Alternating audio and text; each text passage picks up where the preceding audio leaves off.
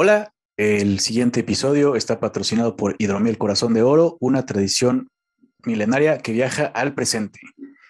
Estás escuchando un nuevo episodio de Trantorianos, el podcast en el que hablamos de ciencia ficción, como si hubiésemos leído todas las obras de Isaac Asimov. Yo soy su anfitrión, Raúl S. Martínez, y conmigo, a bordo de esta nave que surca a velocidades relativistas el cosmos del sci-fi, se encuentra conmigo y, como siempre, el genial Rubén Ocegueda. ¿Cómo estás, amigo? Hola, hola, genial, Raúl. Feliz de platicar contigo sobre esta obra de Isaac Asimov, justamente, y una obra especial para nosotros los trantorianos. Exactamente, una obra muy especial para nosotros los trantorianos, ya que por fin después de varias semanas de hablar de, bueno, del ciclo de Trantor, por fin estamos llegando a un lugar más allá del extremo estelar. Estamos llegando a la segunda secuela de eh, la saga de la Fundación, escrita obviamente por Isaac Asimov, Fundación y Tierra, donde se concluye esta aventura que comienza con la ciencia de la psicohistoria, creada por Harry Seldon hace 500 años dentro de la línea temporal de esta historia, y por fin vemos cómo nuestros protagonistas actuales resuelven los principales misterios que Asimov nos presenta, pues básicamente desde, pues sí, desde los límites de la fundación, pero incluso desde, desde el principio de fundación, eh, fundación e imperio y segunda fundación. Y por fin hemos llegado eh, a este punto tan especial para nosotros. Así que sin más preámbulos, eh, pues Rubén y yo platicaremos o vamos a reseñar Fundación y Tierra. Mi estimado Rubén, Fundación y Tierra. Correcto, Raúl, perfecto. Este sí, pues a platicar sobre esta obra de Isaac Asimov, em, que creo que eh, tiene un poco dividido a los lectores. Eh, sí. Puesto que a algunos les gustó mucho y a otros no tanto. Ya platicaremos sobre nosotros qué opinamos. Sí, creo que tienes toda la razón. Me parece un poco, digo, trayéndolo a, fenómenos recientes, eh, un poco, digamos, el, ejemplo más claro se me hace, pues, este, no sé, Avengers Endgame, ¿no? A mucha gente le gustó muchísimo, hay gente que lloró, hay gente que aplaudió en las salas de cine y hay gente, como siempre, que le choca, que se le hizo muy obvio, que no sé qué. Entonces, aquí pasa un poco lo mismo, ¿no? Eh, algo que mencionabas en el episodio anterior, que creo que aplica exactamente lo mismo, obviamente, es que Fundación y Tierra, igual que los límites de Fundación, ya no son una recopilación de textos publicados por Asimov en revistas de ciencia ficción durante los 40 o 50, ¿no? Ya son historias, ya son novelas llevadas de, principio a fin, donde, eh, y lo mencionaste en el episodio anterior, pues ya los personajes principales nos resultan eh, muy familiares, ¿no? Sobre todo Golan Trivice, Jan of Pelorat, Bliss. Eh, y otros personajes secundarios, ya sabes qué es lo que quieren, específicamente qué están buscando, cuál es la motivación de cada uno de estos personajes. Y ya no tienes que, por, ejemplo, en, Fundación Imperio, este, primero hablan de Bell Rios, ¿no? Este general este, del Imperio Galáctico, cómo pelea contra los de la Fundación, y de repente tienes que acostumbrarte a, a Baitadarel, al Mulo, etcétera, etcétera. Entonces, aquí ya es una historia de principio a fin, donde pues, siguiendo como los tres actos casi casi de Aristóteles, ¿no? Este inicio, nudo y desenlace, vas, se va resolviendo o se va, se va desenvolviendo o desamarrando este nudo acerca del principal misterio que eh, Golan Tribais quiere resolver desde, desde la novela pasada, que es dónde está la Tierra.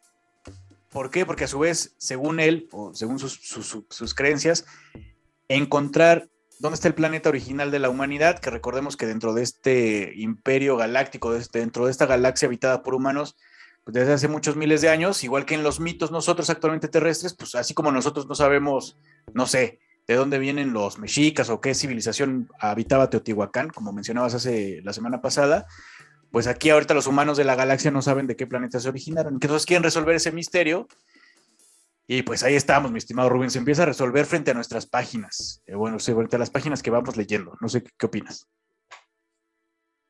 Eh, sí, correcto. Eh, pues creo que es una novela que, que sí rompe un poco con lo demás que veníamos leyendo de Fundación, ¿no? leía en alguna reseña de Goodreads que justamente en Fundación y Tierra se hablaba poco de la fundación en realidad, pues es poco los momentos de la novela en los cuales se refiere em, como protagonista, pues, el plan de Harry Seldon e incluso eh, la segunda fundación. Aquí como que da un, este, un giro un poco diferente a la historia. Cierto. Mm, como con, como con otro, otra temática, otro, este, otra forma de narrar las cosas también. Este, y yo diría que más como un viaje de aventuras. Correcto. Eh, pero ya eh, tomando como base pues lo que ya conocemos del universo de Isaac Asimov.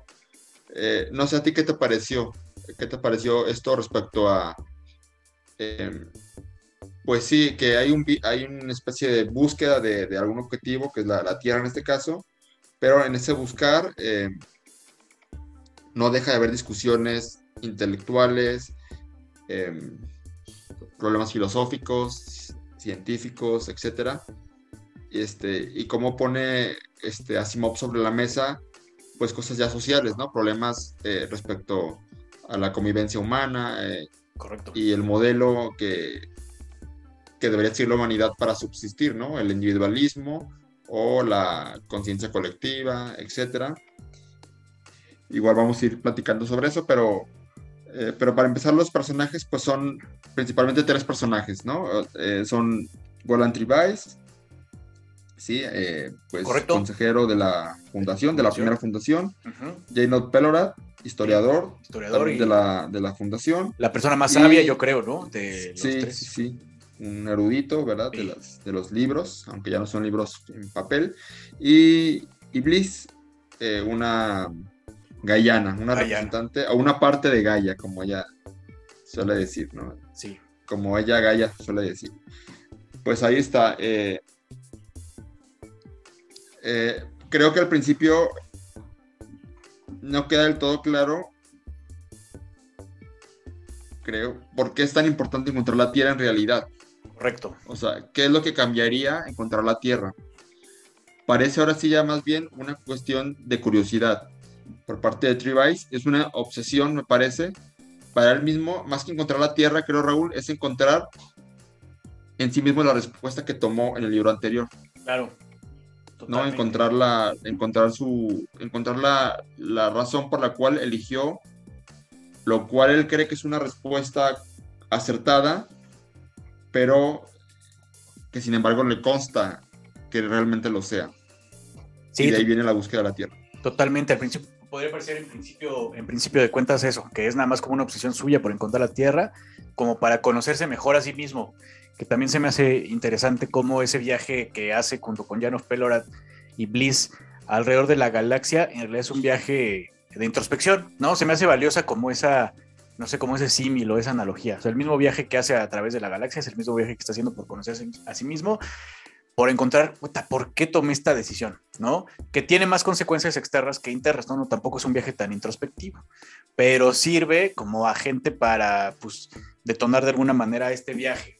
Aquí lo tengo, eh, ah, digo, algo en lo que he estado pensando, mi estimado Rubén, y me gustaría saber tu opinión, es que a pesar de que, como bien mencionabas, eh, la novela trata de temas pues, importantes acerca de la convivencia humana, de la libertad individual, el bienestar colectivo, eh, y también, por ejemplo, y también lo mencionas en el episodio pasado, eh, Asimov aborda, por ejemplo, el tema del sexo, ¿no? De los personajes este, teniendo relaciones sexuales, digo, no, no es nada que nos espantemos ni nada, pero ¿por qué estoy mencionando todo eso? Porque a pesar de todo esto, a mí me parece que si bien es la conclusión de la saga de la Fundación, como novela de Isaac Asimov podría, podría ser como novela, ¿no? Porque tenemos a todos los cuentos de los que ya hemos platicado algunos, etcétera. Pero como novela me podría parecer una buena novela de entrada para lectores jóvenes. ¿Y por qué, los, lo digo? Por este sentimiento que también mencionaste de aventuras, de viajes. Eh, es más, hasta podría parecer como como estos, como estos mundos de juegos, de videojuegos, en el que, bueno, ya estamos en el mundo 1, en el mundo 2, en el mundo 3, como tipo Mario Bros. Y ahí cada quien tiene, o en cada mundo tiene sus propias aventuras chiquitas, sus mini aventuras, su mini reto a, a, resolver. Y luego, bueno, ah, bueno, aquí no estaba la respuesta, o esta no es la Tierra, vámonos al siguiente. Por ese formato y por ese espíritu como aventurero, se me hace que podría ser una novela que le podría interesar a lectores jóvenes que nunca han leído Isaac Asimov. No sé qué Oye, como, como, la búsqueda de los horrocrux de Harry Potter. Sí, claro, exactamente. ¿Sí? Que son siete y hay que buscar uno y luego ese uno te lleva a otro y ese a otro y, y, parece que no hay pistas, pero de repente aparece una pista que, eh, que te vuelve a abrir el panorama y bueno, y, y, es la sensación de no saber con qué te vas a encontrar, etcétera. Sí, sí, sí, totalmente. Eh, bueno, pues eh, en esta ocasión son siete partes que componen el libro. Correcto. En este orden, Gaia, Comporelon, Aurora, Solaria, Melpomenia, Alfa y Tierra. Y la Tierra. Yo desde que vi el índice, pues, eh, pues me imaginé, ¿no? Que al final todo iba a concluir con la Tierra. Pero lo más importante, como siempre, no es el final, sino el camino. Entonces, claro. Eh, todo parte de Gaia en esta historia, este, el planteamiento, pues la, discusión de, por qué decidió lo que decidió, eh, y pues ahora sí que la búsqueda de la Tierra en la nave Estrella Lejana, o la, en inglés, la Far Star. Eh, bueno, como punto de partida, pues inician en, en Comporelon. ¿Por qué Comporelon? Porque se acuerdan en el libro anterior, en los límites de la fundación, que justamente eh, escucharon una historia sobre eh, Comporelon como sector y como sistema viejo en el cual algunos eh, miembros de ese, de ese, sector piensan o hay leyendas respecto a que la Tierra estaba ahí en el sector de Comporelon y que eh, posiblemente ahí la pueden encontrar, ¿no? Un planeta que presumirían la Tierra está abandonado por alguna eh, radioactividad. Esa es la teoría o la, leyenda que les cuenta eh, el consejero de la fundación, Juni Comport, en el libro anterior, y es por eso que deciden partir por ahí. Decir, bueno, pues si no sabemos nada, no tenemos ninguna pista así seria, pues que mejor que empezar por, por ahí. Si no encontramos la Tierra ahí en Comporelon, pues posiblemente encontramos alguna pista o algo que nos lleve a, a donde sí podía estar la Tierra, ¿no? Están eh, dándole, pues, palazos al aire. es la impresión que da, ¿verdad? O sea, están... Eh, sí, es como decir ahorita, hay que buscar la Atlántida, o, ¿no? o el Dorado, así, pues, ¿por dónde empiezo, no? Entonces, así, empiezan por Comporelon, y lo que parecía, eh, pues, un inicio relativamente sencillo, donde un sector que pues no estaba en guerra con la fundación, fundación prácticamente tiene control, tiene una influencia importante sobre ese sector demás, pues se acaba complicando, ¿verdad? Por una serie de cuestiones burocráticas. Correcto, políticas.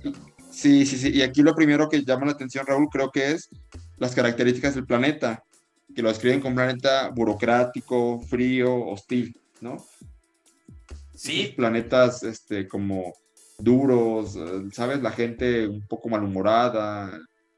Ah. Gente, gente, muy ruda eh, por, la, por, la falta de recursos naturales, ¿no? Este, este tipo de, a lo mejor me recuerda poquito, tampoco tanto, a los Fremen, ¿no? Como de, ay, güey, no hay tantos recursos aquí, por eso somos bien rudos. Este... Ah, yo te iba a decir de los desposeídos también. Ah, sí, claro, sí. De la falta de recursos. A los Anarresti. claro. Sí, te hacen ser más... Eh, pues, más previsor. Sí. Entonces, sí, un planeta que donde no, no se caracteriza por vacacionar precisamente, claro. sino por eh, pues la, rudeza de sus habitantes y lo burocrático, ¿verdad? Describe, se escribe mucho sobre cómo cualquier eh, minúsculo acto es motivo de una querella burocrática, pues papeleo, trámites, revisiones, etcétera. Sí. Y justamente eso burocrático de, de, es lo que nos hace meter en problemas. Al ser arrestados este, y pues cuestionados por la ministra, la ministra Lisa Lord, que pues, eh, pues no entiende qué tiene que hacer una nave de la fundación, y un agente de la fundación, este, en territorio de Comporelon, este, sin que tenga una misión especial. les ponen, bueno, ahora que recuerdo, el dicho diría sería como les ponen un 4, ¿no? Los dejan entrar, pero boom, en ese momento los arrestan, ¿no? Y los llevan ante. Ella es la ministra de Transporte o algo y así. Le dicen, ¿no? pues ¿a, qué, ¿a, qué, vienes? ¿No? Pues a una misión. Sí. sí. ¿A, qué vienes? Pues a una misión, pues a ver dónde está el, papel donde dice que, que, la misión. Si luego el problema viene precisamente con la intención de, meter a Bliss a, a Comporelon, ella al, no ser ciudadana de la fundación, pues no tiene papeles que la acrediten como, como tal, ¿no?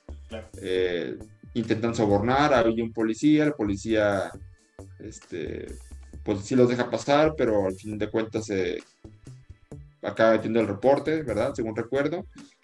Y bueno, un montón de, cositas así que, los meten en, en, problemas. Les quieren confiscar la nave porque también es una nave muy importante, muy rápida y pues también, también trata de, pues de sacar ventaja por ahí. En fin, se meten en problemillas, no los dejan salir, eh, problemas eh, pues burocráticos, tal cual. Eh, de Comporelon, viene ahí el dilema sobre lo, ético que es mentir, aunque sea una mentira piedosa. Correcto. Sobre si el fin justifica los medios, ¿verdad?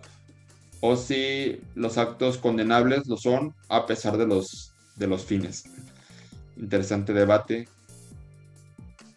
ahí. Este, pues en fin, ¿verdad?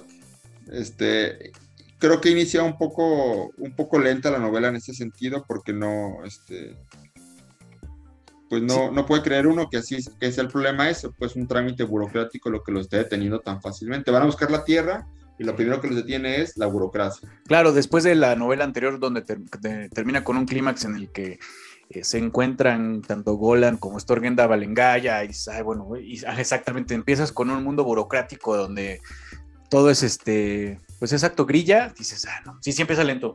Eh, pero empieza a mejorar. También creo que vale la pena mencionar que ahí eh, Golan Tribais tiene una de sus primeras conquistas que mencionabas en el episodio pasado, que también es algo que Asimov no había descrito con tanta tampoco con tantos detalles, ¿no? Pero ni siquiera lo mencionaba en otras novelas. Y aquí sí, este, eh, Golan Tribais. Que, parece un acto un poco forzado, ¿no? Cómo termina siendo seducido por, por la ministra y lo cual los termina librando de, ese problema. También, pues, el problema justamente era que había intentado meter a Bliss como si fuera una, una prostituta. Correcto, sí. Ese es, el, ese es el tema. Y bueno, al final, pues este, logran salir de esas. A pesar de que su problema es un trámite burocrático, desde el principio, pues está el estilo de Asimov, de estas discusiones eh, estratégicas, políticas, en la cual eh, pues tratas de conseguir lo más posible sin comprometer este, pues lo que no es comprometible. En este caso, sin comprometer a que sean arrestados, ni tampoco que les quiten la, la nave, que es que es vital. Sí. Bueno, en Comporelon terminan por no encontrar la Tierra ni, muchas pistas que digamos, pero sí encuentran eh, tres coordenadas de los famosos planetas espaciales. Y los planetas espaciales, pues, ¿qué son? son? No son otra cosa que los primeros planetas, de los primeros 50 planetas que fueron colonizados por los terrícolas. Correcto. Son así llamados planetas espaciales, de los cuales al parecer no se sabe mucho, no hay demasiada información, no se saben en dónde están precisamente y solamente encuentran tres posibles coordenadas de, esos, de tres de esos 50 planetas, de los cuales la mayoría pues se sabe muy poco y presumiblemente están o deshabitados o aislados o, pues deshabitados muertos. Sí, o, en situación desconocida, simplemente. Correcto. Por así que en total anarquía. Y que, además. Encontrar cualquier cosa. Correcto, que además evidentemente no forman parte de la fundación, porque son planetas muy antiguos, en los que no hay ningún sistema de gobierno ni eh, habitantes humanos que quieran o puedan eh, integrarse al gobierno de la fundación. Entonces son... Tierras inhóspitas. Correcto. Como por ejemplo, el, primer el primero de los mundos que visitan, que se llama Aurora, precisamente, que ahí eh, pues, no hay vida humana, sí se encuentran con vida, pero no humanas, se encuentran con una jauría de, de, de bueno, de perros salvajes, perros como ferales, ¿no? Se llaman, es el término, ¿no? Este, sí. Eh, que son estos animales que antes eran domésticos. También hay niños ferales, ¿no? En la vida real, pues, tipo Mowgli, o sea, eh, que, que, son este seres que crecen ajenos a toda civilización, ¿no? los, los, perros de alguna manera ya son, de muchas maneras son domesticados por los humanos, entonces se revierten a su forma salvaje y están a punto de matar, uh, no encuentran nada, ¿no? Es un, es un pleno de los planetas a lo mejor menos, donde menos acción hay. Eh, sí, pues para empezar ni siquiera saben cómo se llama, hasta que llegan al planeta, eh, descubren encuentran, me parece, una biblioteca abandonada. Bueno, no me acuerdo si era ahí la de la biblioteca o en otro lado. No, encuentran creo que una ciudad destruida o una, ruinas arqueológicas. Sí, y, y, ahí este, ellos, este, sobre todo Pelora, que conoce eso, eh, acaba deduciendo el nombre del planeta, porque no hay nadie que, que se lo confirme. Eh, es la emocioncita esta, ¿no? De llegar a un planeta donde no sabes qué vas a encontrar. Eh, total misterio, ¿sí? y, Correcto. pues peligros inminentes este, que pues no ni se espera, ¿no? Ahora no sabes ni por dónde va a llegar el, fregazo, o sea, no saben, no hay manera de, no hay manera de, defenderse o de prepararse contra algo que no sabes ni siquiera qué te vas a encontrar. Si va a haber humanos, si no va a haber, si va a haber algún tipo de, de criatura que esté custodiando, si simplemente va a ser un planeta anárquico, eh, si va a haber alguna pista de la Tierra, si no va a haber nada, si es radioactivo, si no, o sea, es totalmente un misterio. Este, y sí, justamente en Aurora, primer planeta de los tres que, visitan, pues no encuentran nada más que una serie de perros, perros eh, ferales, perros, eh, perros salvajes, que pues lo único que buscan es alimentos, comérselos. Correcto. Que además, nada más recordando, mi estimado Rubén, hay por lo menos tres características que están buscando o que, necesitan encontrar en el mismo planeta para que ellos consideren que sea la Tierra, ¿no? Tomando en cuenta que ellos nunca han estado en la Tierra ni saben qué onda, que son eh, que su satélite natural, yo recuerdo que su satélite natural sea de un tamaño considerable, ¿no? Una proporción muy grande con respecto al planeta. Obviamente, como pasa en la Luna, eh, bueno, entre la Luna y la Tierra, y no pasa, por ejemplo, como en Júpiter o en otros planetas donde sus satélites son muy chiquitos comparados con otros planetas. Según la, eh, Asimov, la mayoría de los planetas habitados por humanos de la Fundación o de, otros, otros mundos habitados, ninguno cumple con esta característica. De hecho, se les hace muy raro, se les hace casi imposible. Esa es una. La otra, que tengan un ciclo rotacional de 24 horas, obviamente como pasa en la Tierra. Y el otro no me acuerdo. Bueno, supongo que tenía que también la leyenda esa de que estaba completamente radiactiva. Esa era una. Ajá, eh, Y bueno, por lo menos esas tres. Esas tres características se están buscando en estos, plan, en estos planetas, en los, en los primeros tres planetas espaciales. Y que, por ejemplo, por lo menos en Aurora, definitivamente no se cumple. Solo hay unos perrotes salvajes, ruinas arqueológicas que Jan of Pelor eh, encuentra. Y creo que también encuentran como los restos de un robot, ¿no? Eh, no recuerdo, pero bueno, recuerdo, que están rodeados por los perros y los perros tratan de comérsela a, comérselos y, al final este una estrategia mental de, de, Bliss es quien acaba salvándolos. Claro. Acaba desintegrando un perro y provocando la, este, la huida de los demás. Claro, también recordemos que Bliss tiene poderes muy similares a los del mulo. Eh, o bueno, el mulo fue, fue, fue un gallano también, entonces tienen los mismos poderes en los que, de la de mentálica, así le llaman, en el que se pueden comunicar entre ellos pues, de manera telepática, pueden influir en las emociones, eh, etcétera, etcétera, de, otros, de otros seres vivos. Entonces, ese es el primer planeta, ¿no? Correcto. el segundo planeta al que visitan es Solaria, donde ahí se empieza a poner más interesante la, la, historia, porque ahí se encuentran eh, habitantes, o bueno, por lo menos uno o dos, ahorita lo vamos a platicar. Eh, los, los solarianos, primero son personas eh, que tienen, también son, son personajes o, seres humanos bastante interesantes. El primer, la primera característica es que son hermafroditas, ¿no? no necesitan de otro ser humano para reproducirse. Dos, son capaces de controlar la energía a través de un par de glándulas que tienen en la parte detrás de las orejas. Que su cerebro ha evolucionado de una manera interesante para que si bien no tienen los mismos poderes que el mulo o que los gallanos, eh, o que los miembros de la segunda fundación, sí pueden controlar su la realidad a su alrededor a través de la manipulación de la energía por medio de su cerebro, que también está bastante interesante.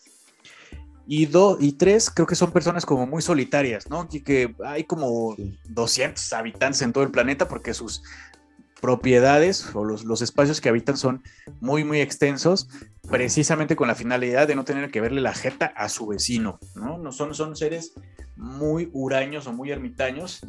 Y pues el hecho de que, hay y otra cosa también importante, es que ellos, los solarianos, tienen a su servicio, y ahí es cuando nuestros protagonistas, este, eh, Golan Trivais, Bliss y, y Janov Pelorat, ven por primera vez a un robot. Los solarianos tienen a su servicio a sus robots, que obviamente están a 100% a su servicio y que están en cumplimiento de las tres leyes de la robótica, que lo vamos a ver un poco, o se, viene tiene relevancia en la trama más adelante, pero aquí es donde se empieza a, volver un poco más interesante el asunto. ¿No, mi estimado Rubén? Sí, eh, para empezar son transductores de energía, pueden manipular la energía a su antojo, lo cual los vuelve seres muy poderosos eh, al menos muy poderosos respecto a los seres humanos. Eh, al ser hermafroditas pueden reproducirse a sí mismos, ¿sí? Y eso les permite pues ser totalmente solitarios, vivir un solo ser, una sola persona por, eh, por terreno. Y esa persona termina engendrando él mismo a su sucesor, que es quien le dará todo su territorio y así sucesivamente. Seres solitarios y que viven una vida muy cómoda, muy holgada, porque tienen su servicio pues los robots que les facilitan todo lo que necesitan. Eh, eh, es interesante porque, porque lo primero que ven eh, Revice, Pelorat y Bliss al llegar pues son justamente los robots, ¿sí? Ellos empiezan a, a indagar sobre qué hacen los robots ahí, este, tratan de interrogar al robot y es cuando se encuentran con, con Bender, ¿no? Bander o Bender, no sé. Bander. Eh, Bander, Sarton Bander, ¿no? Bander es quien los, los recibe y desde que los recibe, los recibe de manera hostil, de manera un tanto, este, mm, se puede decir cordial, pero al, mismo tiempo a la defensiva. Sí, eso es medio mamón, pareciendo. Un tanto irónico, claro, un tanto irónico, un tanto presuntuoso. Sí, exactamente, La palabra que estaba buscando. Una persona presuntuosa y con expresiones agresivas. Sí. Eh, y sin embargo, pues, eh, que no es nada tonto, eh, pues busca sacarle más y más información eh, les da un mini tour por todo su, por su terreno. Son terrenos además subterráneos, ¿verdad? Donde aprovechan cada, cada centímetro cuadrado del, del lugar. Les muestra las videocámaras o este, especie de, de videollamadas de Meet o de Zoom. Sí, exactamente. con el cual tiene una especie de, de juntas o de reuniones con, con otros solarianos. Y pues es interesante eh, el planteamiento este pues porque, eh, bueno, si realmente ya habíamos tenido un planteamiento interesante con los gallanos y esta, esta conciencia colectiva, aquí vemos todo lo contrario, aquí es un individualismo extremo. Correcto. Todo lo contrario, es la contraposición, es la antítesis de los gallanos, lo cual a Bliss le cuesta mucho trabajo comprender, pero no solamente a ella, también a, los humanos, a, a y a, y a Pelorat, ¿sí? Y, y creo que es sorprendente porque si en Aurora no se encontró ningún ser humano y se encontró un planeta totalmente abandonado donde no había más que perros salvajes, eh, también aquí se encuentra totalmente lo opuesto, ¿no? No puedo decir que quizás sea una civilización, pero sí es un mundo eh, en perfecto orden sí. y este, con cierto control eh, por parte de, los individuos. la pregunta fundamental es, ¿por qué los solarianos no salen a colonizar otros planetas, por qué no salen a explorar, por qué están tan contentos quedándose en Solaria. Y pues Vander les, les explica pues que tiene un rechazo natural hacia los humanos por la historia eh, en común entre ellos, esta guerra, esta guerra que, tenían los, los solarianos con los humanos y que acabó aislando a los solarianos a, su propio planeta. Son, son de, alguna manera xenofóbicos, en realidad no les interesa con, eh, compartir su cultura con otras civilizaciones, ni que los visiten, ni nada. De hecho, eh, una vez que termina el tour, digo, como al principio Vanders dice, bueno, sí, vengan, les enseño mis territorios, les explico un poco acerca de mi gente, lo que sea, de nuestras costumbres, pero pues, ¿qué creen? Que los vamos a matar, ¿no? Que los, te los tengo que matar porque, pues, ¿para qué, para qué invaden mi, mi, terreno? y aquí es una referencia solaria a, un, a una novela de Isaac Asimov, de la serie de los robots, que es justamente El Sol Desnudo. ¿verdad? Donde pues desarrolla el tema de los solarianos. Es una referencia al mismo. Sí, claro, como mencionamos en el episodio pasado, él construye va, durante muchos años, bueno, desde, la fundación, el fin de la eternidad, todas las novelas de las bóvedas de acero, robots de imperio, eh, los robots del amanecer, el sol de, bueno, todas, ¿no? Y luego las de la fundación, obviamente, que son las que estamos reseñando actualmente, pues en realidad él, crea su propio universo, bueno, no literalmente, pero sí, sí, su, sí, sí, claro. Entonces, pues sí, es una, como bien dices, es una referencia a él mismo y, sabes que en cualquiera de las otras novelas que hablan de robots, este, vas a vas a, vamos a conocer acerca de los solarianos, eh, bueno, de, otras civilizaciones, de, de un personaje que todavía no mencionamos, pero que va a aparecer más adelante que es importante. Este, pero bueno, en este mundo, mi estimado Rubén, de Solaria, eh, es, que no sé de qué otra manera decirlo, pero no sé si califique como secuestro, pero termina, o rescate, pero rescatan a un niño, ¿no? Al heredero de, de, de, Bander, que además ellos matan, ¿no? O es Bliss quien, lo, quien mata a Bander, obviamente en defensa propia porque quería matarlos a todos. Este, pero rescatan a este niño llamado Fallon, que si bien sus capacidades para ser transductor de energía todavía no están completamente desarrolladas porque es un niño, este, pues ahí va y no lo dejan solo, eh, porque si lo hubieran dejado solo, sí, es más un rescate, ya yo solito me contesté. Si hubieran dejado a, Fallon en su en Solaria, los otros habitantes, los otros, los otros adultos, lo hubieran terminado matando. Entonces lo rescata porque no, eh, Bliss no podía dejar morir a una criatura tan inocente como Fan. Entonces, bueno, hay otro, hay otro tripulante a bordo de la estrella lejana y deciden viajar al siguiente de los tres mundos, que es... Que, a Tribais no le gusta mucho que lo suban. No, para nada. Tribais es este, un poco como, y ya vamos a platicar eso más adelante, un poco como Alan Grant, ¿no? Pero el de la película, no tanto como el del libro, en, en Jurassic Park, que, ah que le chocan los niños al principio, por lo menos. Sí. Este, sí, sí, sí. Eh, aquí toda la novela se la pasa peleándose. Bliss y, y eh, se la viven de la greña, ¿verdad? Cada, que pasa algo, cualquier cosita, es motivo de una pelea entre ellos. Correcto. Eh, incluso eso puede ser un, ¿sí? eso puede ser un poco cansado para el lector, a menos que le agarre cierto gusto a esas peleas como de, pues como de, ¿cómo decirlo? Como de matrimonio frustrado, casi, casi, y Pelora de medio, tratando de mediar siempre. Exactamente. Porque además para estas alturas, este, of Pelorat y Bliss, si bien en sus propios términos de Guyana, eh, ha empezado una especie de relación romántica con Jan of Pelorat, ¿no? Eh, sí, sí, sí. Así es, así es. Entonces, bueno, viajan a Melpomenia, que es otro de los mundos. Eh, si en Aurora se encontraron con unos perros salvajes, en Melpomenia, pues en realidad tampoco se encuentran con mucha vida. Eh, excepto es un, planeta que no, es un planeta que no tiene atmósfera para empezar. Exacto. Lo cual desde un principio hace ver que, que difícilmente puede ser la Tierra al no tener atmósfera. Claro. Por lo cual tienen que bajar al planeta con trajes especiales que, pues, que los proteja, que los, que los logre, que logren darles oxígeno para poder ellos respirar. Y en este planeta no viaja Bliss porque se queda cuidando a, al pequeño pequeña Fallon.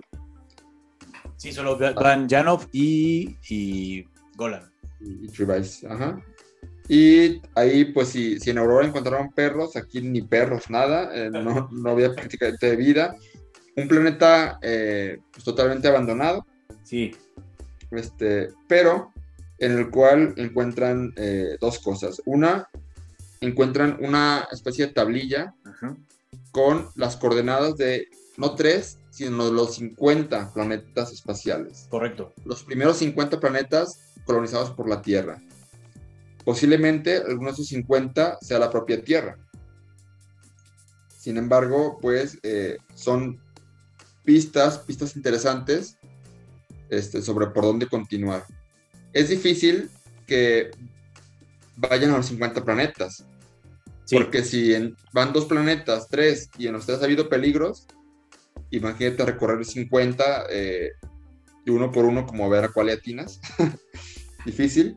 Y aunque no, aunque parece que Melpomenia no es hostil en ninguna manera, bueno, y justamente en esta tabilla encuentran que el planeta donde están se llama Melpomenia, porque tampoco hay quien se los diga.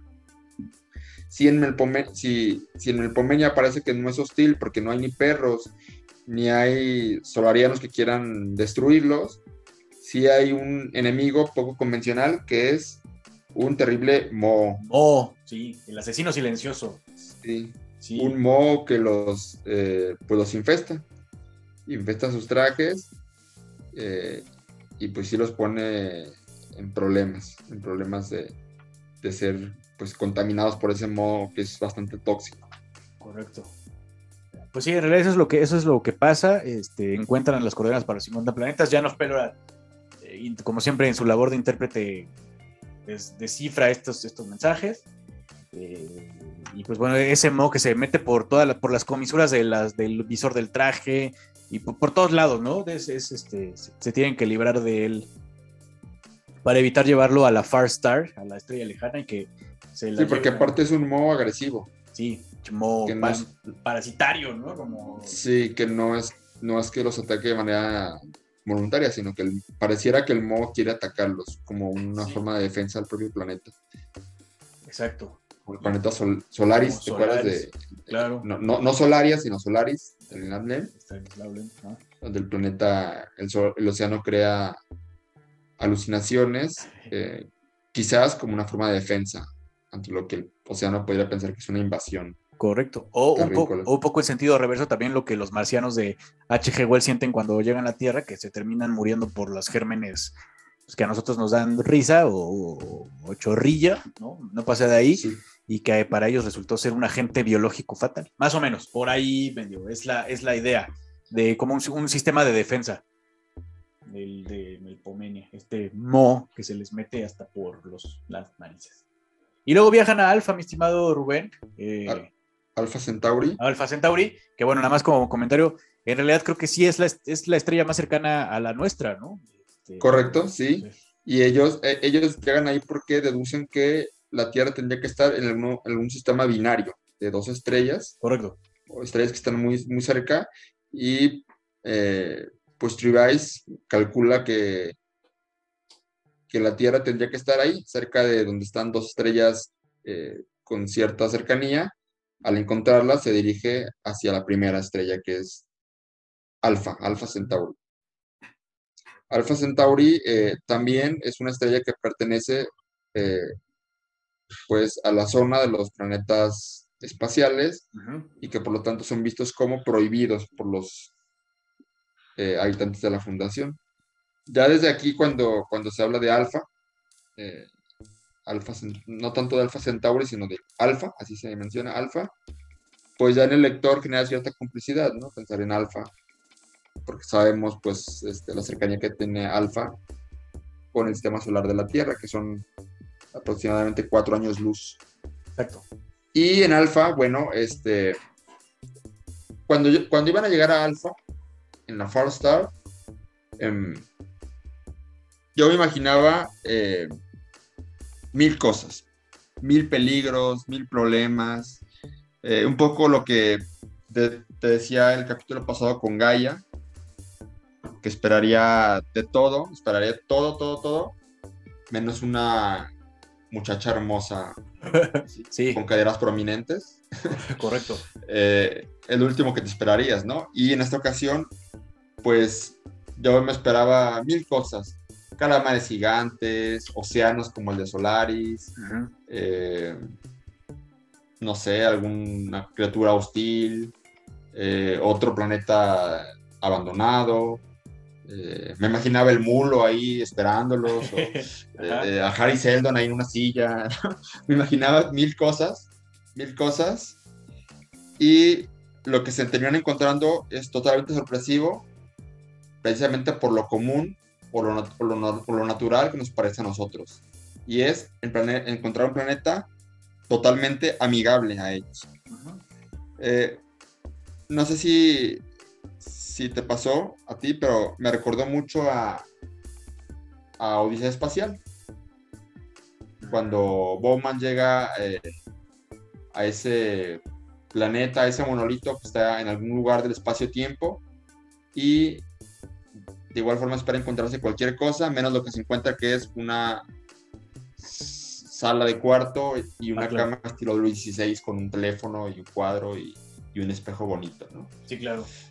Aquí lo que se encuentran es una civilización humana para empezar, eh, pues amigable, cordial, eh, compuesta por pescadores, ¿sí? Eh, no los reciben de manera hostil, no los amenazan, no, les piden ningún papel, digamos como, como con por él, aunque a ver sus pasaportes, nada, claro. este, o a qué vienen, o qué quieren, o quiénes son, nada, los reciben con total naturalidad y eso, mm, eh, bueno, ¿de qué, va todo esto, no? ¿Qué está pasando? Este, además las mujeres sensuales, ¿no? Mujeres así como sexys. Y andan en topless, ¿no? Que yo topless, además, sí. Este, con, como con las faldas. No sé, me, me, me, hizo evocar como una... No sé, yo pensé en Hawái, yo no sé, una, una, a, mí también me tropical. Algo así polinesio, ¿no? Sí, sí, sí. Este, así las mujeres medias sexys, además, medias este, seductoras, este, los hombres pues menos, pero sí también muy amigables. Este, ahí andaba ahí Lilo y Stitch, ¿no? O sea, a todo dar, ¿no? Eh, bueno, les invitan a comer, ¿verdad? Vengan a comer, los pasan a su casa. Este, Tribay se acuesta con una de las mujeres al segundo día, o en la, es más, en la misma tarde llega y, se acuesta con una de ellas con total facilidad. Sí. Pues bueno, ¿no? O sea, este, ya no se quiere ir, casi, casi, ¿no? Ya se quiere quedar ahí. y además, además, bueno, la, la, la, estrella se llama Alfa, pero el planeta, ¿cómo se llama, Raúl? Eh, Alfa también, ¿no? Eh, ¿No es Nueva Tierra? Ah, sí es cierto. O Tierra Nueva, algo así, Nueva Tierra. Como Terra, Terranova, ¿no? Algo, Terranova, nueva, nueva, Tierra. La sí es la cierto. Nueva Tierra, y ah. eso los hace pensar que están mucho, mucho eh, más, cerca de lo, que, de lo que creían, ¿no? Sí. Eh, Hiroko es el nombre de la mujer que, que seduce a Tribais y que lo. Este, la esposa de, de, un pescador, ¿no? Bueno, este, incluso tienen algunas flautas con las cuales tocan música. Y eh,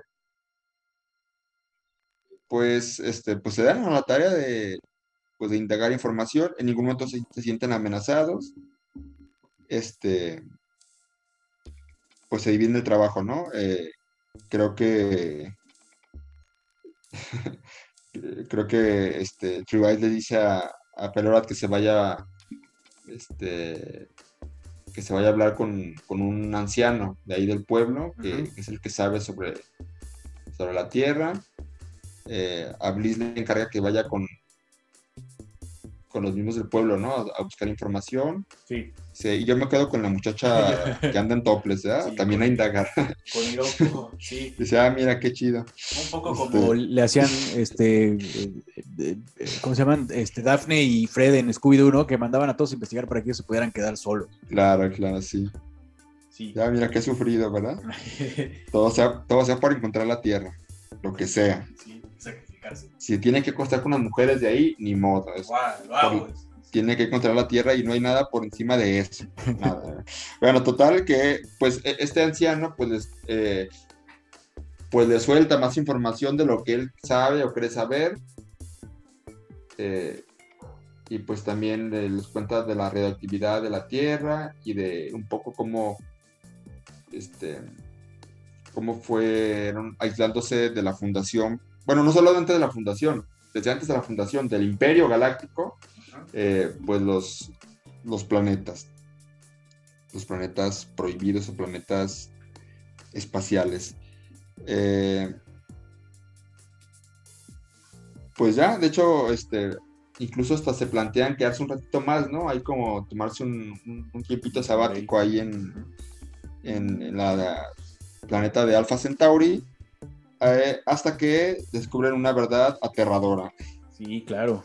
¿Cuál es la verdad aterradora? La verdad aterradora es que eh, como un mecanismo de defensa para evitar que otros planetas con mayor tecnología, o bueno, otros, otros, otros planetas en, general, encuentren la localización o sepan que Nueva Tierra o que Alfa Centauri está habitado por ellos, eh, hay, un, hay un agente patógeno, un virus en específico que mata que bueno, que es inofensivo para los habitantes del planeta, pero que resulta mortal para cualquier otro visitante, como por ejemplo, pues ellos tres, ¿no? Golan, eh, bueno, cuatro ya, Golan, Bliss, eh, Jan of Pelorat y Fallon. Entonces, este, pues nada, si se hubieran ido eh, felices a seguir su camino en busca de la Tierra y no, les hubieran dicho nada, pues probablemente se hubieran muerto. Bueno, no, por lo menos ah, Golan este, porque además, eh, quien se, contagia o es contagiado a propósito vía relaciones sexuales, ¿no? Aquí hacemos el comercial de, por favor, sexo seguro todos, muchachos y muchachas, ¿no? Eh, bueno, es, es contagiado eh, por, por Hiroko, a propósito, obviamente, para matarlo, ¿no? Para que no le diga a nadie que, este, pues, de la existencia de su planeta y de su pueblo. Pero... Ella, misma, les, ella misma se arrepiente y los avisa, del, ¿verdad? Les avisa del peligro, le dice, váyanse ahorita porque si se van, el virus no ha sido activado. Si se van ahorita, la libran al no ser activado el virus. Si se quedan o se van después de X momento, pues no hay nada que, podamos, que yo pueda hacer por ustedes. Sí. Por eso son amistosos, porque no les preocupa que, que lleguen ningún explorador, que se pase unos días ahí a gusto, si al fin de cuentas no va a salir para contarlo. Correcto, les, les da igual, ¿no? Pero bueno, Hiroko por, por, se, está impresionada, ¿no? Por, por un poco por todos, pero sobre todo creo que por, por la capacidad musical de Fallon, que hay ahí una, un pasaje en el que hay un recital donde Fallon toca, bueno, Hiroko es una flautista, ¿no? sí. Este, ah, ¿qué otra cosa que también se me hace interesante? También hay un concierto. Correcto. Hay como una tardeada y un concierto. Sí, y, esta complicidad que bien mencionas, este, que tiene Asimov con los lectores, nosotros, que sabemos perfectamente cómo luce una flauta, un violín, un cello, un cuarteto de cuerdas o lo que sea, este, cuando te los describen, ¿no? Si te dicen, este, pues es un instrumento con cuerdas que se toca con un arco, que tiene forma como de ocho o lo que sea, dices, ay, güey, pues es un cello. Una versión más chica de ese, ah, pues es un violín, ¿no? Y, estos, estos instrumentos o este, esta tardeada en la que hay un recital con estos instrumentos que en ningún momento dicen es un cello, es una flauta, es un violín, es lo que sea, pero los describen como instrumentos muy antiguos que son una herencia pues de los primeros colonizadores que obviamente eran los humanos, pues ya dices, ah, bueno, sí es un violín o lo que sea, aunque no lo mencionen, y que obviamente Golan eh, y sobre todo Bliss y Janov pues no tienen ni idea. Y en este concierto donde Hiroko creo que es una de las flautistas más, más, iba a decir, las más mejores, de las mejores, eh, pues se queda impresionada por el talento que tiene Fallon para tocar, un, interpretar un instrumento que jamás ha visto en su vida. Es una de las razones por las que les avisa, ¿no? Dice, bueno, ya está bien. No se vayan a morir. váyanse antes de que, de que no la cuenten. Correcto. Pero nada más no le digan a nadie que estuvieran aquí. Nadie puede enterarse que, que este lugar existe porque todos van a querer venir. Sí, exacto. En fin, Pues llegan Sí. ya por fin. Hasta que dan pues con la Tierra. Dice, no, no puede haber error, ¿verdad? Es un planeta de tales proporciones, aquí está su, su satélite, sí tiene atmósfera y no cabe duda que es la Tierra. Dice, es el tercer planeta además respecto a su estrella, por lo cual no hay lugar a duda. Este planeta al que encontramos es la Tierra. Pero ¿qué crees? La Tierra está en efecto radioactiva. Correcto. Los rumores, las leyendas eran ciertas. Es radioactiva y pues ni bajan, ¿verdad? Ribeye en el momento que se da cuenta, este, pues baja. Y ahí pues hay un gato encerrado porque ya no hay a dónde hacerse. En efecto encontraron la Tierra y en efecto es radioactiva y este, ¿y ahora qué? Esto implicaría o implicaría pues el fin de la búsqueda de, de este planeta. Correcto. Eso pone eh, a pensar a Tribay sobre todo sobre qué hacer ahora o, o cómo procesar lo que, este, cómo llegó la verdad, este, y cuando llegó la verdad ya no la quería, ¿no? Claro. Hasta que, este,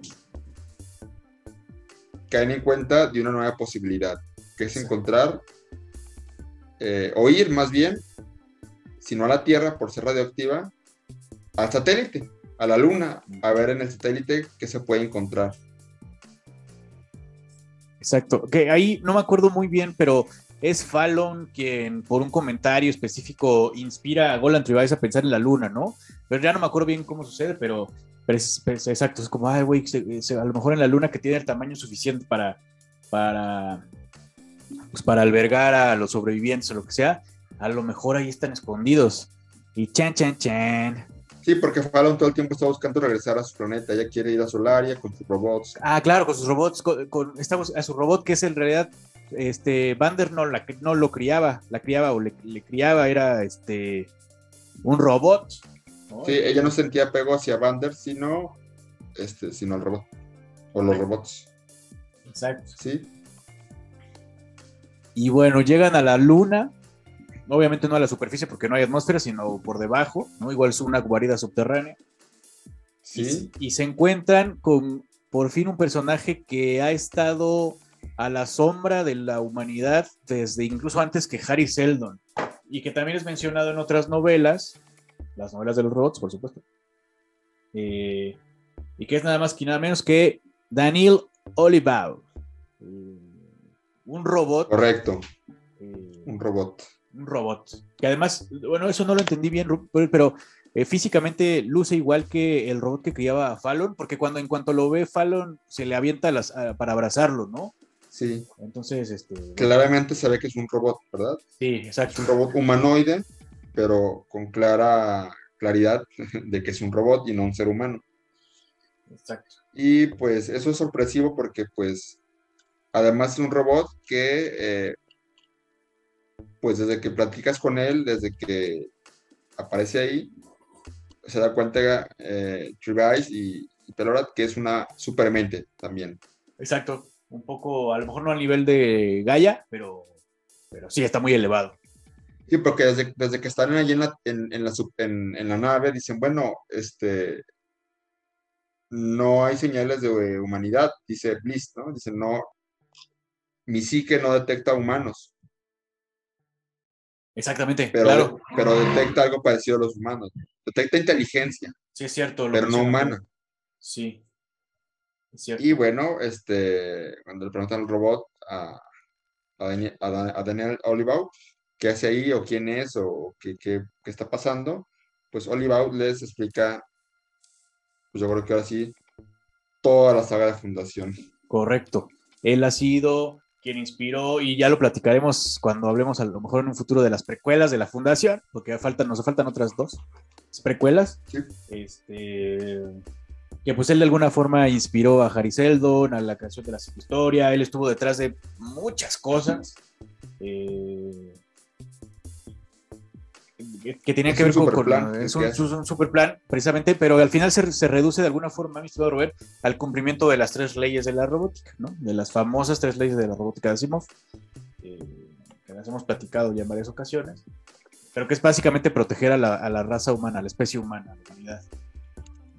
Eh, pues entonces, pero pues, en este punto del tiempo, Daniel Olivaw tiene ya varias decenas de miles de años, decenas de, sí, decenas de miles de años, diez mil años, este, y pues su cerebro positrónico, que también es una figura de la ciencia ficción eh, típica de la, de, la, literatura de Asimov, pues ya está desgastándose, ¿no? Ya está llegando a su punto, a su punto de inflexión. Eh. entonces, esa es, esa es, la razón por la que los, lleva hasta allá, ¿no? Los, lleva con él. sí, claro, o sea, él está detrás de la primera fundación, de la segunda fundación, de Gaia y del plan que siguieron. Ahí es cuando muchas cosas que aparentemente son medias inexplicables o medias forzadas a lo largo de la historia parecen cuadrar ahí. Puesto que si bien Olivaud no tiene la capacidad de, mm, de, alterar o decidir por los seres humanos, porque a fin de cuentas es un robot y tiene que seguir las leyes de la robótica, sí termina influyendo o impulsando algunas emociones o pensamientos para que eh, la humanidad como tal salga bien parada. Correcto. Y eh, plantea aquí, este, bueno, se recuerda aquí las tres leyes de la robótica, pero también la ley cero, la famosa ley cero, que el mismo Olivao eh, es quien, quien termina impulsando o, planteando, ¿no? ¿Te acuerdas de la ley cero? Ah, es, eh, que un. No, porque la primera es que tiene que hacerle caso a otro humano, la segunda es que tiene que proteger a los humanos mientras no sea la primera, mientras no se ponga la primera, y la tercera es que tiene que cuidar su propia existencia siempre cuando no se contradiga contra las dos, y la ley cero, ya se. A ver, déjame ver si me acuerdo. Ajá. Ah, no, no me acuerdo. no me acuerdo. Ley cero de la robótica. A ver, Aquí tengo una información. Mira. Ley cero de la robótica es una variación introducida en las leyes de la robótica que aparece por primera vez en la novela de Isaac Asimov, Robots e Imperio. Eh, sí. Es otra novela de los, de los robots.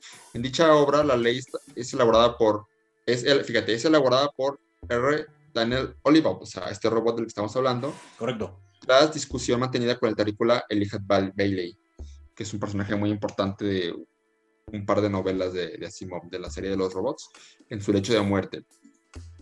Posteriormente, en la novela, Daniel cita por primera vez la ley con la siguiente formulación.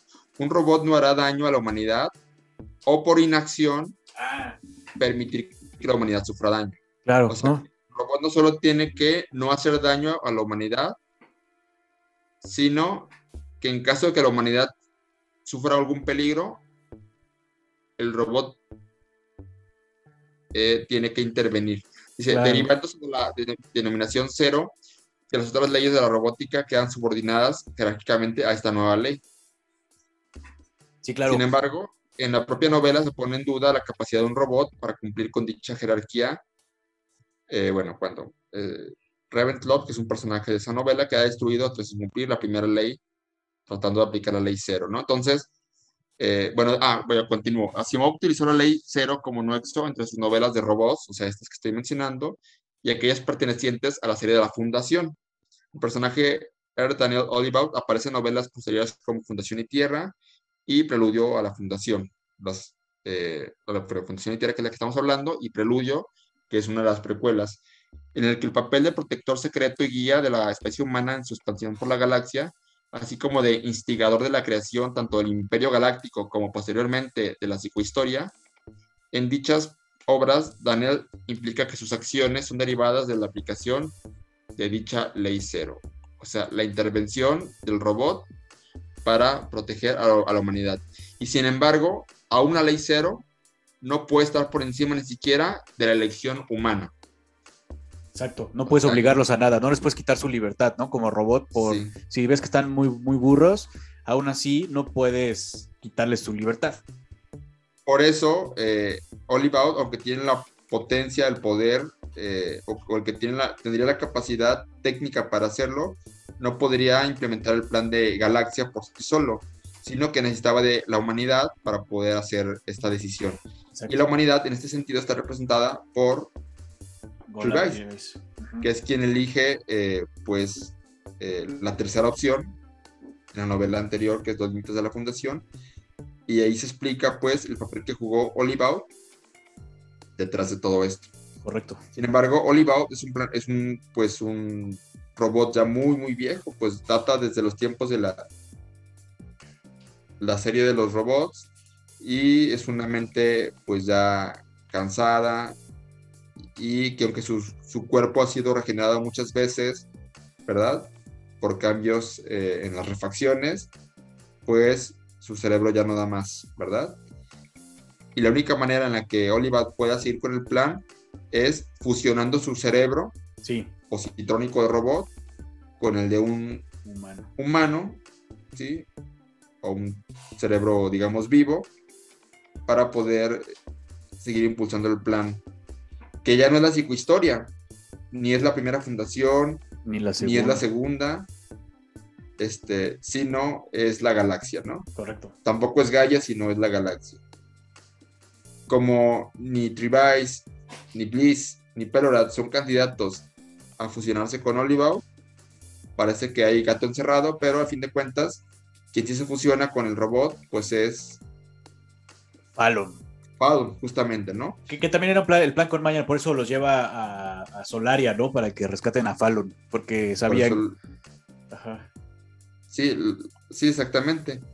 Él, los llevó de alguna manera a Comporello, los llevó de alguna manera a Aurora, eh, de ahí eh, a Solaria, que rescataran a Fallon, eh, que en Melpomenia descubrieran la, este, los 50 mundos espaciales, de ahí este, terminar en, en alfa, eh, em, influir para que la, la mujer de alfa, eh, Hiroko, este, seduciera a Tribais, y ella misma se arrepentía de lo que iban a hacerles y salvarlos, ¿sí? Y el mismo influir en que el mismo Tribais y Perorat fueron a la luna justamente después de ir a la Tierra para encontrarse con él mismo, ¿no? Correcto. Es, es como una matrioshka, es el plan dentro, del plan, dentro del otro plan, dentro del otro plan, y al final el super plan resulta que no es ni de Harry Seldon, eh, ni, de, Mulo, ni de Baita, ni de ni de la segunda fundación, ni de Hendival, ni de nadie más que ¿quién lo diría? Del robot. Un robot. Daniel Oliver. El robot en este sentido se convierte en, pues, en, el personaje más importante de toda la saga. En realidad sí, claro. Más que el mulo, más que Harry Seldon, más que Hover Mallow, más que... Más que cualquiera, ¿no? Más que, cualquier personaje. Sí. Y lo hace por medio de la, de la ley cero. Pero la ley cero, que en este caso aplica a Oliver, ¿de qué los quiere proteger? a fin de cuentas, ¿cuál es el peligro eh, que el robot identifica en la humanidad, tal, tal cual es el rumbo en el que va? ¿Por qué, o, por qué será que a Oliver no le convence al robot ni el primer imperio de Harry Seldon, pero tampoco le convence el segundo imperio de, pues, la... Mentálica? Eh, ¿por, qué, no le convence ninguno de estos eh, planes que, que parecen muy buenos para la humanidad? Por, bueno, se me ocurren dos respuestas. La primera es eh, que, el primer imperio galáctico y el posible segundo imperio galáctico siempre terminan en madrazos, ¿no? Siempre hay este, eh, pues guerras, ¿no? Esa es una. Y la otra que se me ocurre eh, es este, lo que tiene que ver con con lo que, lo que platicamos cuando hablamos acerca del fin de la eternidad, ¿no? Que el hecho de que si los humanos se quedan en un solo planeta y no se llegan a expandir, bueno, pero eso ya pasó porque ya están expandidos por toda la galaxia. No, solo el primero, me quedo con la primera. Eh, que es la, como la naturaleza medio violeta de la, de la humanidad, que siempre que hay un imperio galáctico, una federación, una fundación o lo que sea, siempre termina habiendo guerra, ¿no? Por eso es necesaria la creación de la supermente galaxia para que todo se sea considerado un solo ser vivo y vivan en armonía, ¿no? Claro, eh, por una parte, eh, y por otra parte es, eh, el peligro externo inminente que puede haber, porque le dice el robot, a ver, la humanidad ha explorado planetas, sistemas solares, y ha llegado a, inundar la galaxia, pero el, universo, la realidad es infinita. ¿Realmente estás convencido que todo lo que ya exploraste como humanidad es lo único que existe y que puede ser explorable? Pues claro que no, ¿no? El universo es, pues tiende al infinito y, y, y aún con todo lo que la humanidad ha sido capaz, con todos los planetas que se colonizaron, sean espaciales o sean de la Fundación, o sean del Imperio Galáctico, pues es, aún así, por increíble que parezca, minúsculo con la cantidad de cosas que pueden existir. Y que te garantiza que este, no haya formas de vida o civilizaciones diferentes con mayores capacidades que los propios humanos, ¿no? Claro. Entonces, eh, ustedes saben que siempre eh, pues, en la historia los grupos fuertes tienden a imponerse a los débiles, ¿no? Si la humanidad llega a sufrir una amenaza externa, ya no interna, ya no interna del imperio, sino externa contra ustedes, ¿estarían preparados para combatirlos, para no ser derrotados? La única manera de estar preparados para, para, para una amenaza semejante y para que la humanidad subsista y no sea sometida es crear una supermente, una conciencia colectiva que haga impenetrable la humanidad una galaxia, es decir, una Gaia grandota. Correcto. Es la única manera, porque de, otra, eh, la humanidad, por más millones de personas que tenga, por más millones de planetas, puede ser vencida con suma facilidad, al ser todos seres individuales. La única manera de que sean invulnerables es que conformen todos eh, una supermente que pueda hacer eh, que la humanidad se defienda de cualquier amenaza externa que no sabemos de qué tipo o capacidad puede ser. Correcto, sí es cierto. Dice, ¿a poco, a, poco creen o han pensado que la humanidad es la única forma de vida inteligente que puede existir? Este, y es la única manera este, pues de que, de que se subsista, ¿no? Hacer como una especie de una supercolonia, una eh, un super ente que no permita eh, este, que al menos mentalmente, física y mentalmente, la humanidad pueda ser atacada. Y es por eso que cobra importancia el planeta de, bueno, la propuesta de galaxia, de crear una galaxia, una galla grandota, para que la humanidad pues esté a salvo de cualquier peligro inminente. Cierto, es cierto. Y, además, Raúl, eso evita a su mismo tiempo problemas internos. Claro. ¿Qué tipo de guerra o guerrilla o rebelión puede ocurrir? Claro, sí, problemas como los de Bel Ríos en Fundación Imperio, pues el mulo. El mulo, pues quedan obsoletos ante una supermente. Claro, es cierto. Y pues bueno, pues ahí. pero a fin de cuentas, a final, a final de cuentas, yo no podía tomar la decisión por más supermente que fuera yo como robot, porque al fin de cuentas soy eso, un robot. que tenía que tomar la decisión era la humanidad. Goal Ahí entonces. Por medio de la ley cero. la ley cero, la ley cero es como una especie de ley eh, que está fuera, está fuera de las tres leyes, está fuera del sistema. El sistema, las tres leyes, que el sistema es un sistema perfecto, perfecto para que los robots no puedan atentar contra la humanidad pero que no dotaba a los robots de fuerza para intervenir en favor de la propia humanidad. Claro. A fin de cuentas, eh, ¿quién lo diría, no? Qué ironía. ¿Quién salvó a la humanidad? Eh, los robots, que fueron creados por quién? Por la propia humanidad. Sí, claro, pero los robots, los robots son el futuro. Sí. Claro, pues eso fue, eh, termina bien, es un, es un giro interesante, la verdad yo cuando leí, se abren más o menos el pasaje dice algo como que se abren las puertas y está Danny Loliva esperándolo, ¿no? Casi casi con los brazos abiertos antes de que Fallon se le aviente para abrazarlo. Este, pues la verdad es que no imaginaba que iba a, ser un robot, pero pues, tiene toda la lógica del mundo desde el punto de vista de Asimov, para quien pues los robots han sido parte de, fueron parte de su literatura en realidad siempre, ¿no? Fuera de, Pues sí, él es uno de los de, eh, quien construyó el, mito de los robots en la cultura popular, en realidad. Hay ejemplos más antiguos, pues, este, ya lo hablaremos más adelante, de la obra de teatro de Rur, del checo Karel Capek, pero, pero en realidad todos conocemos o todo lo que tiene que ver con robots actualmente parte o se deriva en mayor o menor medida del, del legendario que crea Asimov. Entonces, ahora que lo pienso, ah, pues sí, es un final medio obvio, no chafa, al contrario, natural y, como que se cierra bien el círculo, ¿no? De, fundación con, los robots, pues. Sí, creo que fue una estrategia que encontró Asimov para alargar la historia. Para, de, otra manera no hubiera podido crear. Ahorita llevamos seis tomos, cinco tomos cinco. De, saga. Y, y, la única manera en la que lo pudo hacer, pues fue haciendo eso, ¿no? Eh,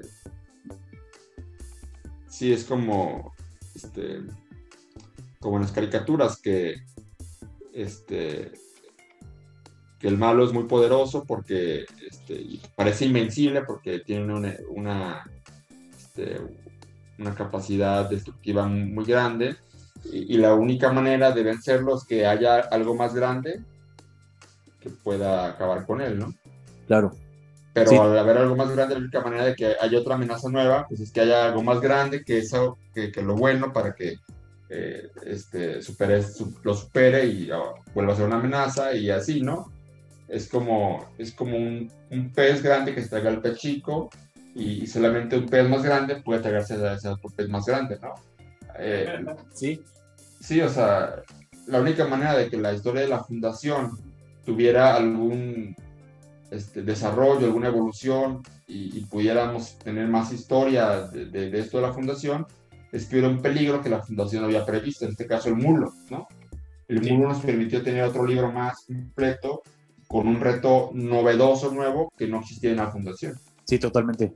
Cuando por fin eliminas al mulo, pues ahora el peligro ya no es el mulo, sino es algo más grande, que es la segunda fundación. ¿Sí? Ya con poderes de la mentálica y demás. Eh, para poder darle eh, rienda a esa historia, pues tuvo que inventarse algo más grande que la segunda fundación, más grande todavía, ¿no? Que en este caso fue, pues, Gaia, ¿no? Exacto. Y ahí pudo haber terminado la historia, pero para hacer algo más grande que Gaia, pues, ¿qué es más grande que Gaia? Pues, pues el robot, Oliver, que es quien está detrás de Gaia. Sí. Eh, la única manera de seguir con la historia hubiera sido ahora que hubiera algo más grande que Daniel Olival, que algo que, que, Daniel Olival fuera consecuencia de un plan eh, que está atrás de él y así sucesivamente. Exactamente. me explico. Sí, sí, sí, claro, claro. Pero pues ahí, hasta ahí llega. Es como, es como cuando le regalas cumpleaños a, tu novia este, unas rosas y el siguiente dice, ching, pues ya le regalé unas rosas, tengo que regalar algo más, mejor que esas rosas. Sí, exacto. Empiecen, empiecen, empiecen pequeño, muchachones y muchachonas, porque luego... una bola de nieve, ¿no? Sí, exactamente. dices, no, pues ahora unas rosas y la invito a cenar. Sí. Y quedas bien, pero el siguiente año dices, bueno, ahora que, ¿no? Pues le invito a cenar, las rosas y pues... pues eh, serenata. Una serenata. Y, pero ya va a llegar un momento, la única manera de no fracasar cada año es este, haciendo algo mejor, un poco mejor que el año pasado. Correcto lo cual, lo cual es cada vez un reto más grande. Yo creo que para Simón fue un reto mayúsculo cuadrar todo, ¿no? Sí. Cuadrar desde la fundación, con lo que desarrolló con el Mulo, con la segunda fundación, con Gaia, y de alguna manera enlazarlo con los robots, que es un tema que había desarrollado en novelas previas. Eh, ¿Qué te pareció la novela, Raúl? Eh, muy entretenida. Eh, no me acuerdo si lo platicaba en el, capítulo anterior, en el episodio anterior, pero disfruté mucho leyéndolo y, me tomó menos tiempo de lo que normalmente me toca acabar una leer una novela de ese volumen, más o menos.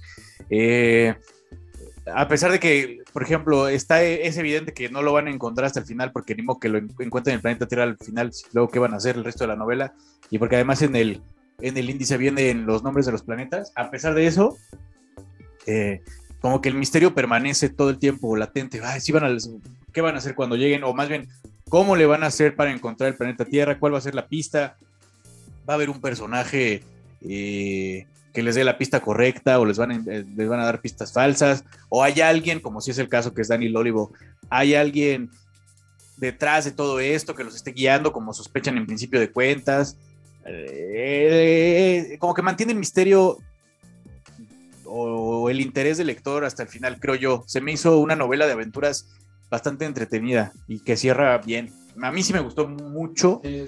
Eh, siempre que me, preguntas este, si me gusta más, por ejemplo, de Fundación, ¿no? Este, o como cuando me preguntabas que qué novela de Philip K. Dick me gustaba más, este, te dije que sueñan los androides con ovejas eléctricas, porque como que en el imaginario popular ya lo traigo así, ¿no? Desde, desde, niños todos sabemos que es la mejor, la novela más famosa de Philip K. Dick.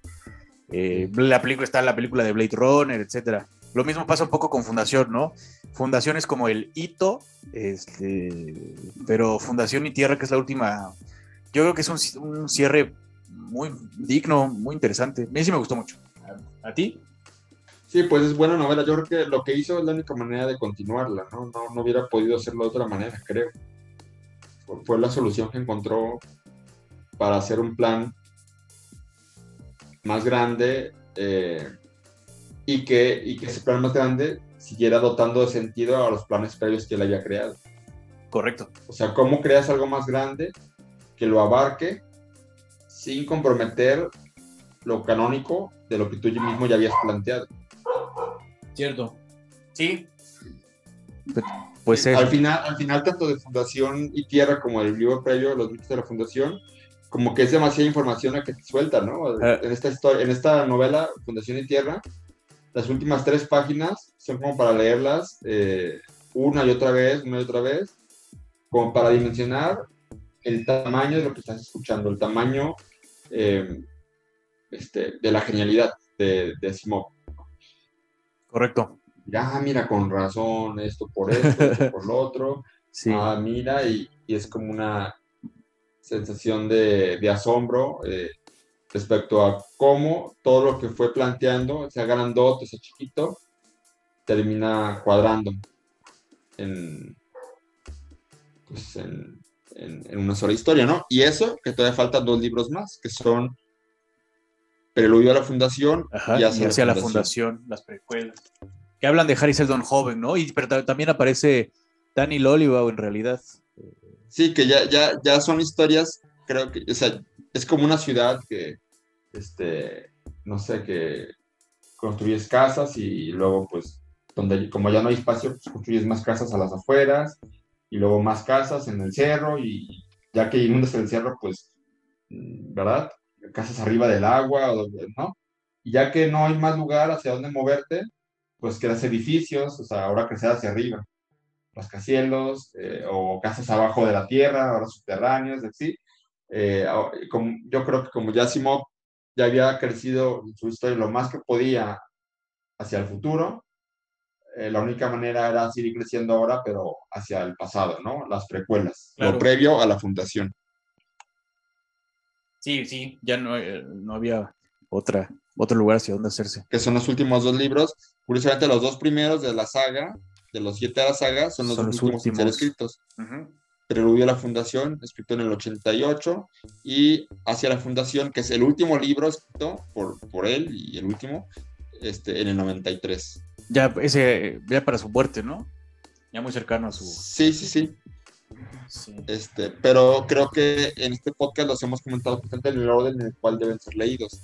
Sí, claro. La, la trilogía, ¿verdad? Empezando por Fundación, Límites de Fundación, Segunda Fundación, este, y eh, las secuelas, que son Límites de Fundación y Fundación y Tierra, las dos que estamos comentando, y por último seguirían las dos precuelas, ¿no? Correcto. Preludio a la Fundación y Hacia la Fundación. Así es, faltan todavía. Pero así es, mi estimado Rubén. Así pues debes hacerlo tú con tu, con tu hora de ahora tenemos vino. Para decir, eh, eh, segundo vino, los mitos del vino, vino y tierra, preludio al vino, hacia el vino. Ese hacia el vino suena bien, preludio, preludio al vino también suena bien. Sí, sí, sí, sería este. No los eh, Creo que se, necesita una gran genialidad para hacer esto, dice Sí. algunos lo critican en el sentido de que, bueno, lo había dejado en tres libros nada más, para que muchos dicen que estos dos libros son innecesarios, pero yo creo que en cuanto a Simón se refiere, ningún libro por él es innecesario.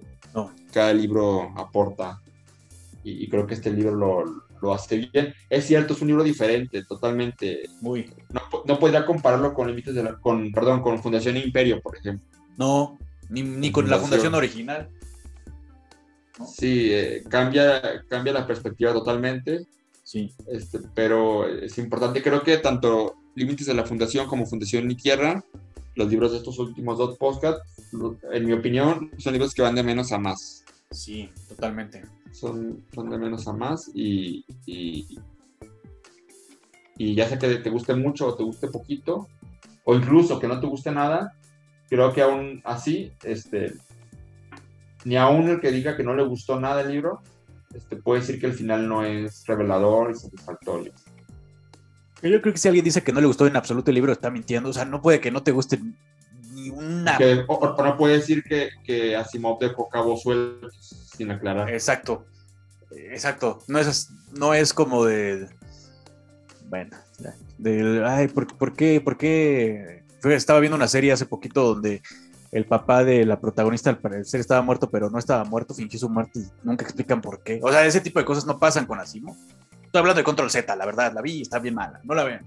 eh, dijo que el papá de la protagonista está muerta, muerto a la mitad de la serie y de repente revive. Bueno, no revive, sino más bien como reaparece y pero no aporta nada a la trama, no explican por qué fingió su muerte en primer lugar, nada, nada, nada, nada.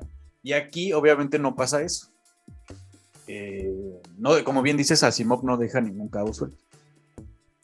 Está como para que le diga a los alumnos, algún alumno de tarea, va a hacer un mapa conceptual de, la saga de fundación, donde conectes a todos los personajes. Sí, sí, sí, sería una tarea interesante. Imagínate, ¿no? Desde Daniel Oliva hasta Fallon, ¿no? Pero desde Daniel Oliva, pero al principio, de las, no solo en las precuelas, sino en las novelas de robots, pues, bueno, todas las sí. Eh, como lo va convirtiendo quizás en el personaje más importante de toda la serie. Correcto. Y como principal protagonista, porque todo esto ya lo hace Oliva sin, eh, sin, sin, Bailey, ¿no? Sin, que, es el que es su tutor, pues el, este, la persona que era parece dueña, ¿no? De, de Oliva. Pues, exactamente.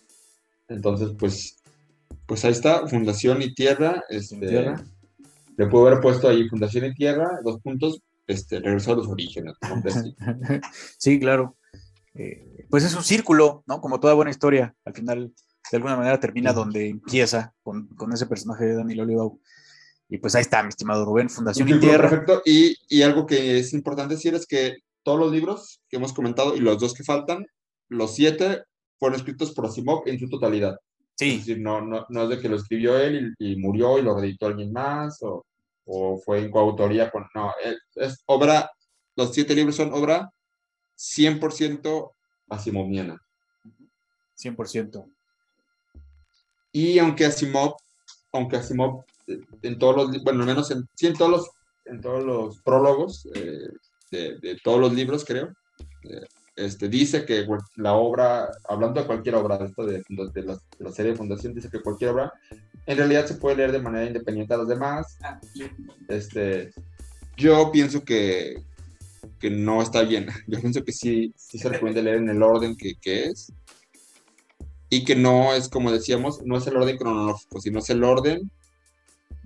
No es el, no es el, no es el orden cronológico en cuestión de los sucesos de las novelas, sino en orden cronológico conforme al año en que fueron escritos. Correcto, exacto. Justamente, no sé si has visto que hay, está de moda una publicación en Facebook este, donde dice, alto ahí, ¿no? Dame un consejo. Este, ah, sí. Pero nada, nada específico, sino un consejo en general para la vida, algo que quieras aconsejar así en general a todos, ¿no? No para mí, sino un consejo así en general de vida, ¿no? Y ya, pues cada quien pone lo que quiere, ¿no? Este, este, que no se mezcla la mostaza con la carne. y yo cada que veo esa publicación, yo siempre le pongo a todos, eh, si vas a leer el ciclo de Trantor, tienes que empezar en este orden, ya les pongo. Fundación, Fundación Imperio, segunda fundación, límites de la fundación, fundación y tierra, preludio y hasta la fundación. Es un gran consejo. Y no, y, no, en otro orden. Ya me, ya me dice, no, ok, para tomarlo en cuenta. Si algún día lo leo. sí. Este es un buen consejo, ¿no? Y creo que este, muy similar a como pasa con Star Wars. Correcto, exacto. Star Wars. Sí. Entonces, pues ahí está, este, Fundación y Tierra.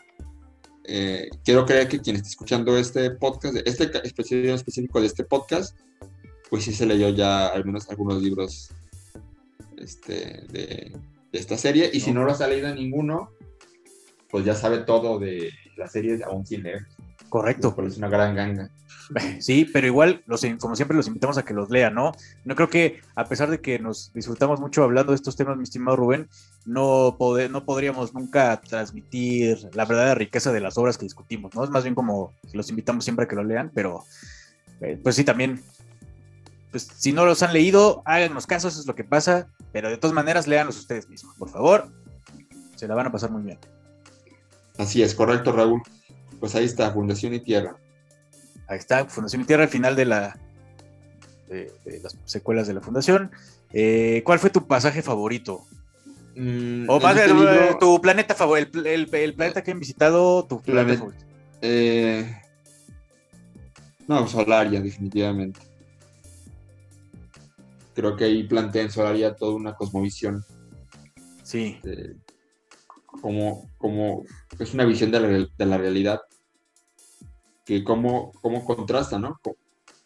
Cómo, ahora sí que cada civilización es un mundo. Totalmente. Y, y, que pone en debate, ¿no? Sobre el, choque de ideas entre, eh, pues en este caso, Gaia con Solaria, ¿no? Esa antítesis. Esa es una mayor antítesis de la que puso Ursula Levin en Anarres y Urras. Exacto. Aún más porque ahí no se trata ya de un sistema solamente político o sistema económico, sino es un eh, sistema de convivencia prácticamente. Totalmente una manera de ser en realidad. De, percibir, de percibir la realidad y de percibirse a sí mismos como, como entes. Solaria. Solaria. Ya me quedaría con, Solaria. Sí, cierto, porque los demás, bueno, pues los perros gigantes, que El Mo, pues qué. Y en Nueva Tierra, no, yo también me quedaría con Solaria. La verdad es que sí, siempre trato de, cuando tú seleccionas algo que a mí también me gusta, trato de decir otra, pero creo que aquí no puedo, también me quedo con, con Solaria. Sí, definitivamente. Con la Hawái intergaláctica. Con el, Hawái, sí. Pues mira, si no tuvieran un virus que matara a todos los visitantes, pues tampoco es un tan un mal lugar para vivir, pues. Pero no tienen, tienen especies de, eh, endémicas de la Tierra, son muy este, amigables con el medio ambiente. Por ejemplo, creo que a Sacil, le gustaría mucho vivir ahí en Nueva Tierra, en Alfa. Este, son como muy respetuosos del medio ambiente, ¿no? Correcto. Eh, sí. Pero sí, Solaria también está, está mejor. Pues ahí está, mi estimado Rubén. Los límites de la fundación. Solaria está, mejor siempre y cuando seas un solariano. Ah, claro, sí. Si eres un visitante pues, o un robot, no creo que te la vayas a pasar muy bien. Pero siendo solariano, pues sí a menos que seas un niño. También las infancias solarianas eran medio feas, ¿no? Como que. Sí. Ay, sí. Muy bien. Pues sí, cambia la perspectiva. Sí. Pues ahí está Fundación y Tierra. Veanla. Palabras de despedida, mi señor Rubén. No, pues nada, que los esperamos la siguiente semana. En un capítulo, en un episodio que nos va a decir cuál es, pero, ya verán cuál es. Va a estar, va a estar bueno. Pues mi señor Rubén, como siempre, muchas gracias por compartir esta hora conmigo y con nuestra audiencia. Eh, fue un placer igual a nuestra audiencia, muchas gracias por escucharnos. Y pues este fue un episodio más de Trantorianos, el podcast en el que hablamos de ciencia ficción y de literatura como si fuéramos una super mente. Un abrazo, mi estimado Rubén, nos vemos la próxima semana. Hasta luego, un abrazo. Bye. Bye.